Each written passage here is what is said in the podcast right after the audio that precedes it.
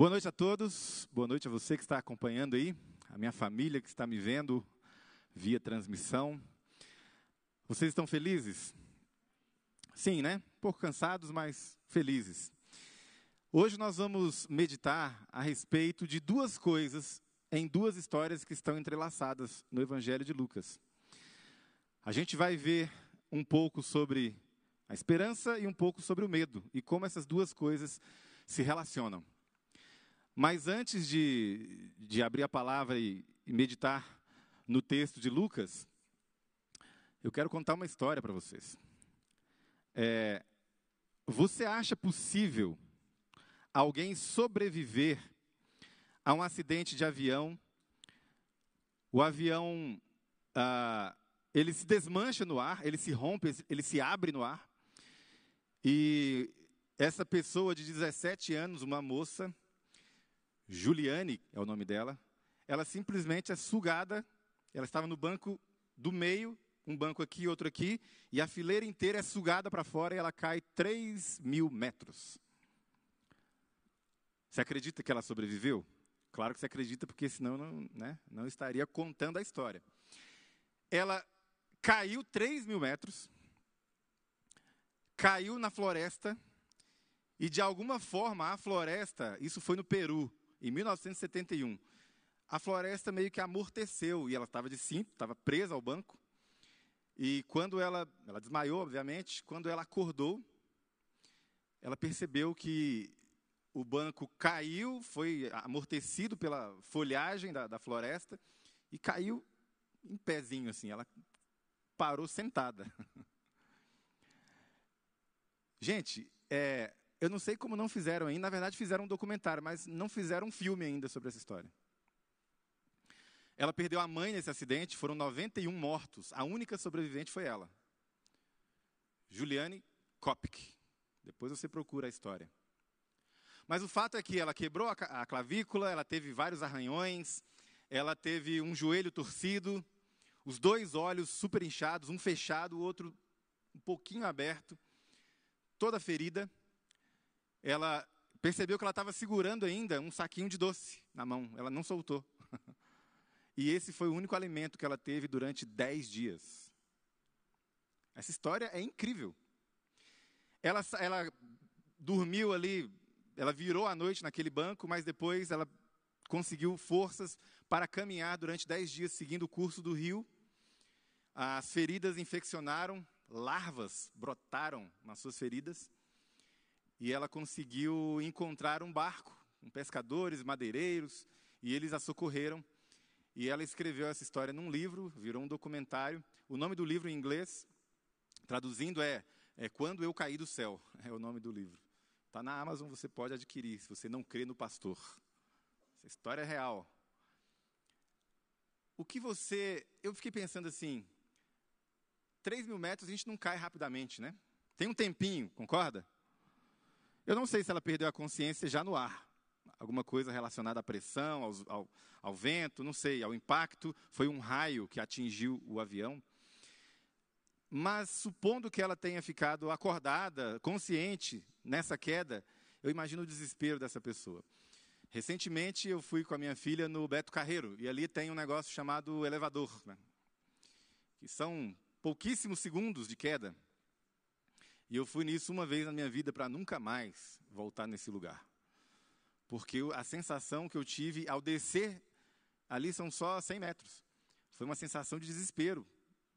Aparentemente eu ia morrer. Pensa no tempinho caindo, girando. Será que ela pensou assim: Deus, deixa eu viver? E vai caindo. Deus, salva minha mãe. Deus, Faça alguma coisa para eu não sofrer, pelo menos, né, posso até morrer, mas não com dor. Sofrer pouco. Eu não sei o que passa na cabeça de alguém que cai 3 mil metros. Bom, pensa nisso. Mantenha essa história na sua mente. A gente, às vezes, tem que uh, tirar esperança de onde menos se imagina. Parece que tudo vai acabar e a gente tem que ter esperança. A gente tem que tirar força da fraqueza como diz Hebreus 11. Então você vai abrir lá em Lucas, no capítulo 8. Capítulo 8 de Lucas. Nós temos duas histórias aí. A história de uma mulher com hemorragia é a história da filha de Jairo. Você conhece essa história? É um texto longo, um bloco muito grande, né? do versículo 40 até o versículo 56. E a gente vai lendo devagarzinho aqui. Vamos ler a palavra do Senhor. Diz assim: Quando Jesus voltou, uma multidão o recebeu com alegria, pois todos esperavam.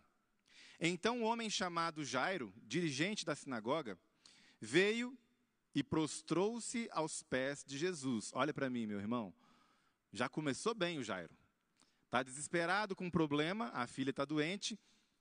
Melhor lugar, melhor postura. Prostrado aos pés de Jesus. Continue, implorando que fosse até a sua casa, porque a sua única filha de cerca de 12 anos estava à morte. Estando Jesus a caminho, a multidão o comprimia. A multidão apertava Jesus. E estava ali também certa mulher, que havia 12 anos também, repare o detalhe: 12 anos era a filha de Jairo, e essa mulher estava doente há 12 anos, sofrendo de hemorragia. E ela gastara tudo o que tinha com os médicos, mas ninguém pudera é, curá-la. Detalhe, olha para mim. Uma mulher com esse problema, com hemorragia, ela era considerada ritualmente impura e tudo que ela tocava, as pessoas que entravam em contato com ela também é, ficavam ritualmente impuros. A pessoa não podia participar do culto no, no templo. 44. Ela chegou por trás de Jesus e tocou na borda do seu manto. Imediatamente parou a sua hemorragia. Ela foi curada imediatamente. Então Jesus faz uma pergunta curiosa: Quem me tocou? Quem me tocou? Como todos estavam negando, Pedro disse: Mestre, a multidão se aglomera e te comprime. Mas Jesus disse: Alguém tocou em mim, e eu sei que de mim saiu poder. Que coisa extraordinária, não? Alguém me tocou de uma forma diferente. Eu sei que está todo mundo me apertando, me tocando, mas alguma coisa diferente me tocou aqui. E a gente vai ver que diferença foi essa. Bom, como eu mencionei, essa mulher não deveria estar ali. Para chegar até Jesus, ela deixou muita gente impura. Todas as pessoas que ela tocou ficaram impuras. Para chegar até Jesus, ela teve que talvez empurrar algumas pessoas, pedir licença, ela foi se esfregando nas pessoas ali, porque a multidão apertava Jesus. É impressionante o que a necessidade e o desespero faz algumas pessoas fazerem, não é verdade? Você às vezes tem medo, mas o desespero e a necessidade faz você enfrentar o medo. Às vezes você tem vergonha, mas a necessidade é maior que a sua vergonha e você enfrenta. Foi o caso dessa moça. Ela tinha um propósito. A minha última esperança é esse homem. Eu ouvi falar desse homem. Eu vi, ouvi que ele pode curar e então eu preciso tocá-lo, eu preciso encostar nele, porque se eu apenas tocar nele, eu ficarei curada. E ela vai. Ao contrário das predições. Veja, a cautela, o bom senso e as regras da época diziam que ela deveria ficar isolada nesse período de hemorragia. Uma mulher com seu período menstrual normal, tranquilo, ela deveria ficar sete dias. Sete dias. Doze anos. Sabe que existe um lugar que é considerado o lugar mais isolado do mundo? É o Ponto Nemo. Depois, se você procurar no Google Maps, você vai encontrar o Ponto Nemo. É o lugar mais isolado do planeta. A população mais próxima desse ponto Nemo é uma ilha. A população mais próxima está a 2.700 quilômetros. Em determinados momentos do dia, é mais fácil você encontrar gente para cima, né, em alguma estação espacial, do que para os lados. É o lugar mais distante e isolado do planeta. Mas não mora ninguém lá. Ninguém teve coragem de ir morar lá. Porque o ser humano ele não foi feito para viver assim. Nós somos seres sociáveis. Ainda que você se sinta antissocial, de vez em quando se dá uma voltinha para ver gente. Mesmo que você não goste de muita gente, você gosta de gente. Sua família. Em alguns momentos você precisa conversar. Não dá para viver sozinho. A gente tem a notícia da, da, da, história de um homem que ele, na guerra do Vietnã, ele se escondeu na mata, a guerra acabou, e aí passaram é, de helicóptero jogando né, panfletos para as pessoas que estavam escondidas na mata. Acabou a guerra, acabou a guerra. E o homem pegou o panfleto, leu e falou assim: é pegadinha. Eu não acredito neles. Isso aqui é coisa do inimigo. E ele ficou 22 anos escondido na floresta. A guerra já tinha acabado. Não tinha ninguém lutando mais. E ele ficou ali 22 anos escondido. Sozinho. Veja, é uma situação extrema. Em condições normais, você precisa é, de, de convívio. Pois essa mulher não quis ficar isolada. Ela pensou: eu vou encontrar esse homem e ele vai me curar. E aí eu quero que você volte para o texto, porque nós já temos aqui as duas histórias misturadas: Jairo, a mulher com a hemorragia. Quem tocou em mim, todos negaram, alguém me tocou, de mim saiu poder. Versículo 47. Então a mulher, vendo que não conseguiria passar despercebida, ela veio tremendo, prostrou-se aos pés de Jesus e, na presença de todo o povo, ela foi exposta publicamente. Ela contou por que tinha tocado nele e como fora instantaneamente curada. Eu imagino a reação daqueles que foram tocados por ela. Veja, você que estava do lado dela ali, ela falou assim: então, eu estava com uma hemorragia há 12 anos, eu toquei no Senhor e fiquei curada. E a pessoa já saiu, e agora? O que, que eu faço? Porque ela está curada, mas ela acabou de falar que tinha uma hemorragia. E agora, eu me considero impuro ou não? Ela tocou em mim. O texto não comenta isso. O texto não menciona isso. Mas muito provavelmente isso trouxe preocupação para algumas pessoas. E aqui a gente tira uma reflexão. Será que a gente crê na conversão dos nossos irmãos? Será que a gente acredita de fato na mudança que Deus está efetuando nas pessoas que a gente conhece? Algumas pessoas chegam à igreja e elas são subestimadas em sua experiência com Deus. A minha esposa passou por isso. A minha esposa veio para a igreja, se converteu num sermão, ela atendeu um apelo num sermão de quarta-feira, como hoje pouquíssimas pessoas numa igreja lá de Belo Horizonte. E ela até menciona que o sermão, ela não lembra muito o sermão, ela só lembra o apelo. E ela atendeu o apelo. Eu quero, eu quero Jesus. Estudou a Bíblia, se batizou. Mas na mente de muita gente, alguns até falaram para ela: hum, essa aí não vai vingar. Não vai durar. Vai sair, vai desistir. É uma questão de tempo. Uma questão de tempo. Ela se batizou eh, na, na sua adolescência e está firme com Jesus até hoje. 43 anos de idade. A gente subestima a experiência dos outros com Jesus, não é verdade? Então imagina, ela tocou em mim, diz que está curada, mas e agora? Me considero impuro ou não? Vai saber, né? Meus amigos, é muito curioso, porque Jesus ele não tem, não tem esse tipo de, de reação. A resposta de Jesus a essa mulher é muito simples. Ele diz assim, no versículo 48, Filha, ele chama ela de filha. A tua fé te curou, vá em paz. A tua fé te curou, vá em paz. Novamente, isso está escrito em grego, mas o conceito é do shalom. Vá em paz. Uma vida plena, uma vida cheia de convicções, certezas. Você pode duvidar de um monte de coisa, mas não duvide de que você foi curada. Eu quero propor para você que ela tocou Jesus, ok, mas de fato o que acontece nessa história é que ela foi tocada pelo Senhor. E assim a cura acontece, a mudança ocorre. Mas aí a história vai, vai, vai continuando, né? É, agora o Jairo entra na, na história, porque agora ele fica empolgado. Veja, eu tenho uma filha que precisa ser curada pelo Senhor. Vamos até a minha casa, Jesus aceita. No meio do caminho, há uma cura, uma, um milagre, e isso alimenta a esperança de Jairo. Concorda comigo? Ele pensa assim: bom, se aconteceu isso no meio, a mulher só triscou nele, ele andando. Imagina quando ele entrar na minha casa, o milagre está garantido. O milagre é, é certeza. Só que aí, gente, tem uma, uma coisa que acontece na nossa vida que são aquelas pessoas que são meio, meio abutres, sabe?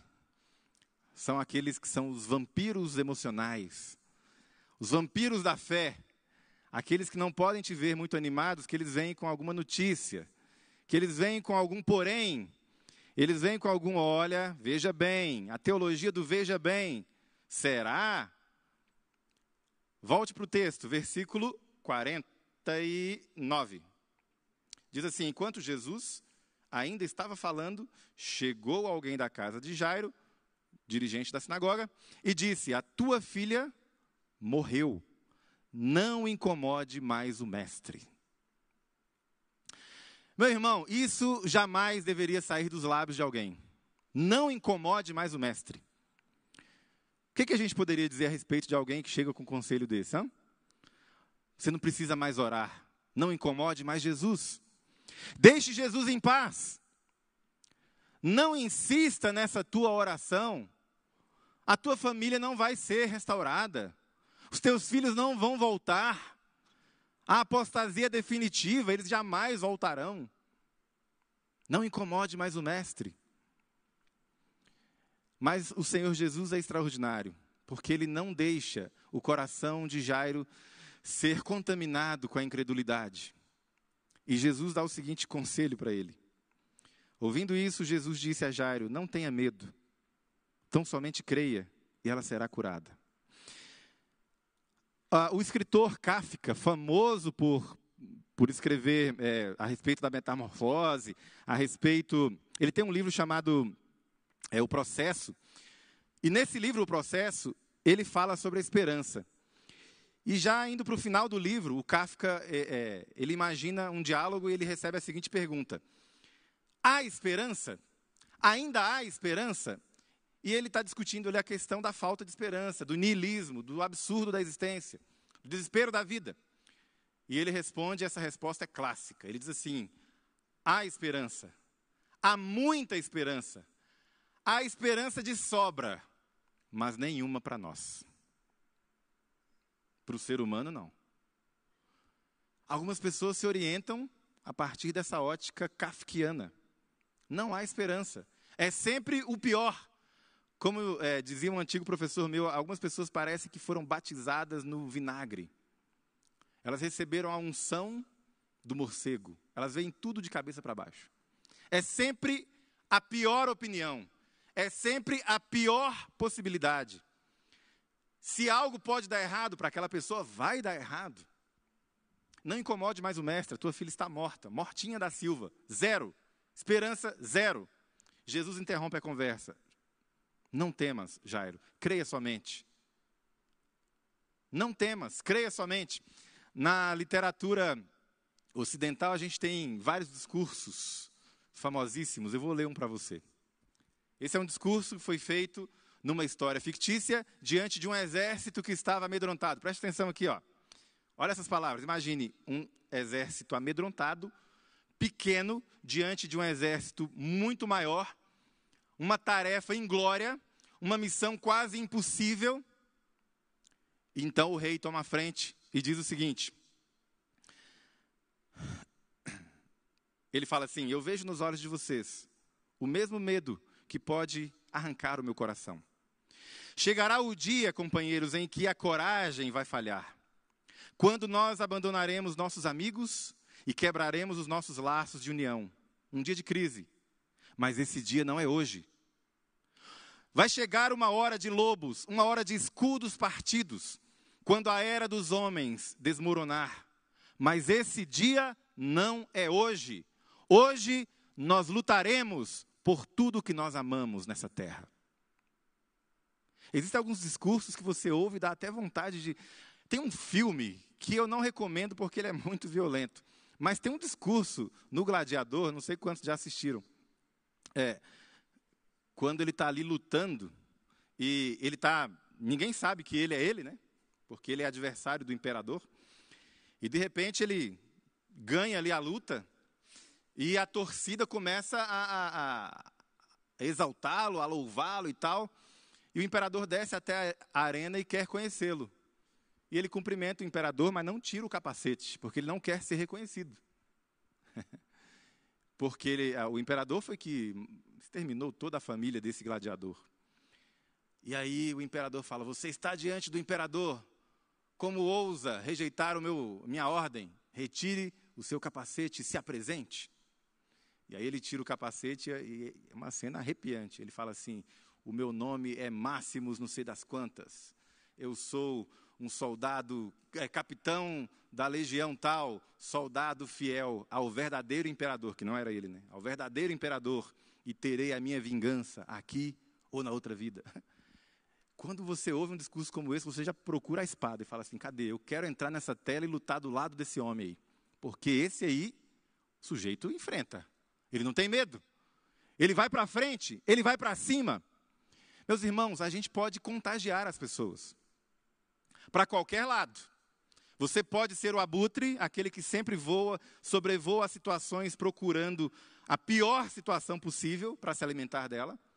Ou você pode ser aquele que vê possibilidades. Chega uma crise, você vê uma oportunidade para Deus ser exaltado naquela situação. Você olha para a sua família cheia de problemas e não vê uma família problemática, você vê ali um palco da glória de Deus, milagres vão acontecer ali. Você vê uma situação irreversível na vida de alguém, e em vez de colocar essa pessoa mais para baixo ainda, você pode contagiá-la com fé, com, com, com certeza, com convicção de que Jesus é poderoso, ele pode fazer milagres ainda hoje. Quem é você nessa história? Os amigos de Jairo, aquele que puxa sempre para baixo. Jesus conseguiu colocar uma injeção de ânimo em Jairo, porque Jairo continua. O texto não diz que Jairo não tem mais medo, o texto não diz que Jairo não tem mais nenhuma dúvida, mas o texto diz que Jairo vai. E é assim, meu irmão e minha irmã. A gente vai. Pastor, ainda tem um pouquinho de dúvida, mas vá. Pastor, eu tenho um pouquinho de medo, mas vá, não pare. Continue. O medo não pode parar você. Nada pode acabar com a sua esperança. E se a sua esperança acabar, faça como Abraão. O texto bíblico diz assim: que ele creu contra a esperança. Não tinha jeito humano mais, mas ele creu. Faz igual eu, ó, quando eu me casei, eu fui pedir, a, na verdade, eu e a minha, a minha esposa, é, o pedido que eu fiz não foi para namorar, foi para se casar. Por quê? Porque eu pensei assim, se eu pedir para namorar e ela aceitar, depois ela pode dizer não no noivado, né, no pedido do casamento. Então eu não quero correr o risco, eu já quero matar, garantir no começo. Então eu fui com os amigos, a gente ia brincar de, de boliche, e aí eu, na hora de entrar, segurei o braço dela e falei assim: não entra ainda não, vamos ficar aqui conversando um pouquinho. Na verdade, eu não queria gastar meu dinheiro. e aí, vamos conversar um pouquinho aqui. E aí eu fiquei conversando com ela, e aí ela já sabia mais ou menos que eu queria namorar e tal. Eu falei assim: eu tenho uma proposta para fazer para você. Você quer casar comigo? Tu acha que foi fácil falar isso? Hã? Você quer casar comigo? Ela assim, mas como? Quê? Como assim? É, a gente namora assim, já para casar já. Entendeu? Porque se tu disser não, a gente não perde nem tempo. Ó, usa essa tática aí, você que tem um pouco de timidez. Já chega junto já e já fala. Mas não assusta, né? Vai dar aquela preparada. E o pior, meus irmãos, é que ela aceitou. Ela falou, tá, vamos. Quando? Eu falei, ah, aí já é outra coisa, né? A gente vai casar, mas quando é uma outra história. Então vamos casar. Só que para casar a gente tem que namorar, noivar. Então tá, então seguir os passos. E aí a gente namora, fica noivo e casa. Ok, negócio fechado, negócio fechado. Não apertei a mão, né, irmão? Tu acha que eu também, né? Mas a gente se cumprimentou ali, e agora, né? Daí para frente faz o quê? É, eu só tinha planejado até aqui. Daí para frente, o Espírito guia. É assim que a gente enfrenta o medo. A gente só vai. A gente vai com medo mesmo. Porque no ato de ir, talvez o medo possa sumir. Eu não sei se nos 3 mil metros a moça teve tempo para ter medo. Acho que não, imagino que não. Mas quando ela cai e ela vê que ela não morreu, que ela está viva, talvez para aqueles que são os abutres, ela pode ter pensado assim: é, eu sobrevivi à queda de, de um avião, mas agora uma cobra vai me picar, eu vou morrer. Eu não vou encontrar fruta, vou morrer de fome. Olha aí a chuva, vou pegar uma pneumonia, vou morrer aqui nessa floresta. Não, ela simplesmente foi. Clavícula quebrada, toda arranhada, cheia de larvas nas suas feridas, mas ela foi. E foi, e foi, com dor, com sangue escorrendo. Os olhos não abriam, estavam inchados.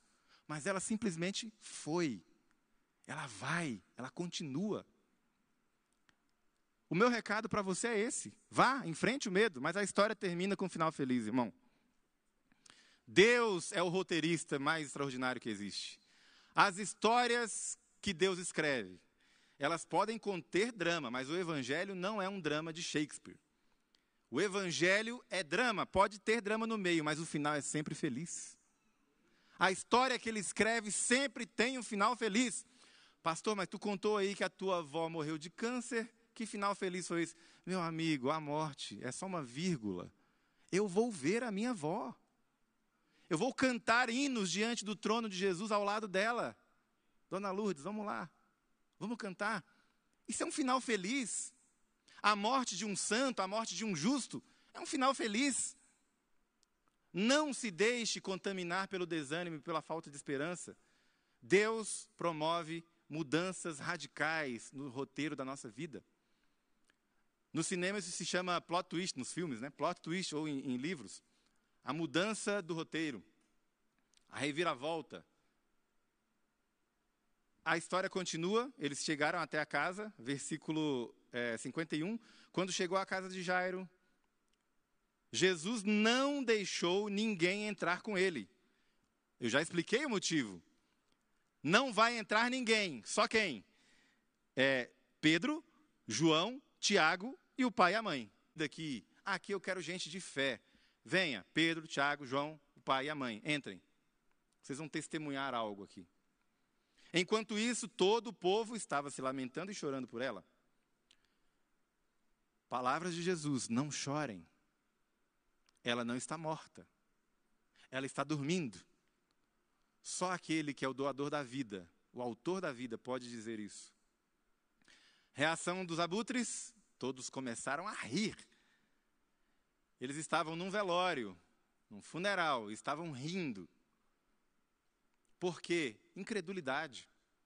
A incredulidade faz você zombar da sua esperança. Vou repetir. A incredulidade faz você zombar cinicamente daquilo que é a sua única esperança. Você já viu pessoas que fazem piada da Bíblia? Você já viu pessoas zombando de textos bíblicos?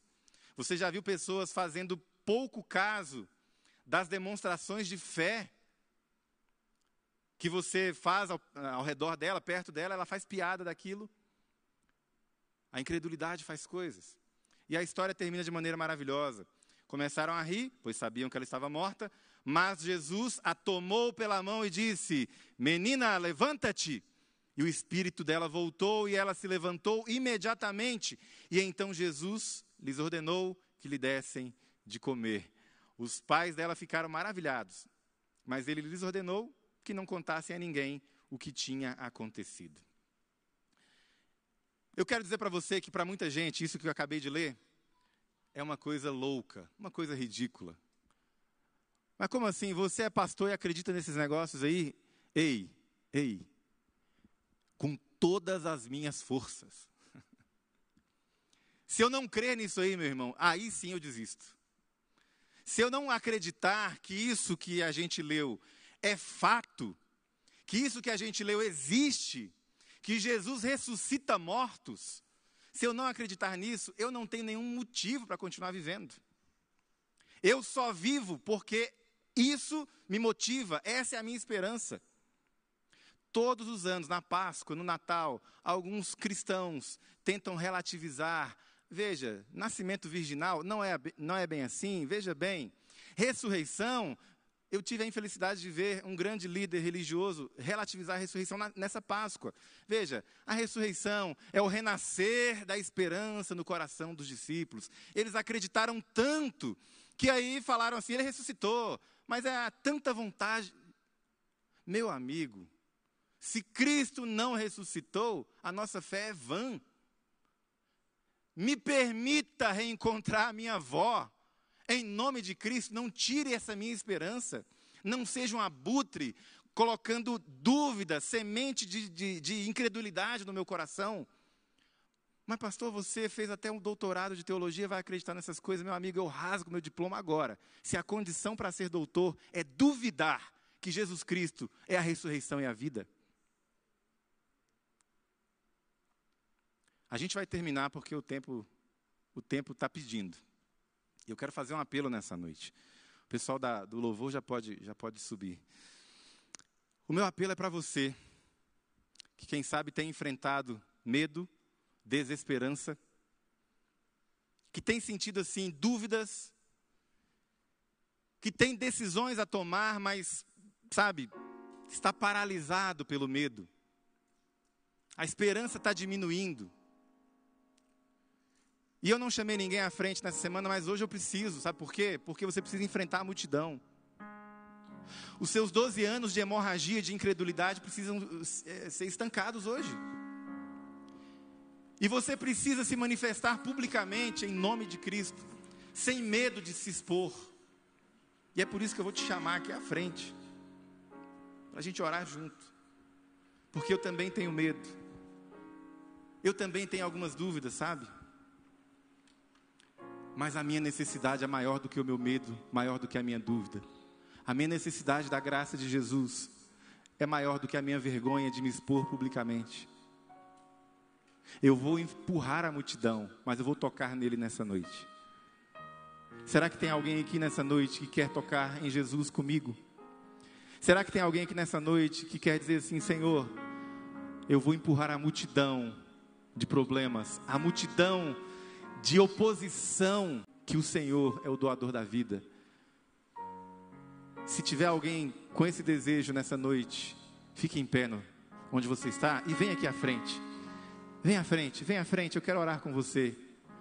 Enquanto a gente vai cantar essa canção que fala sobre Ele, aquele que é a nossa esperança.